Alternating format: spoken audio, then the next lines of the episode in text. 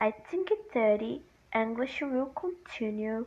to be a universal language because as the days and the years go by people go after it to improve and become fluent in this language, and the English language, language is one of the easiest languages to become access to be learned.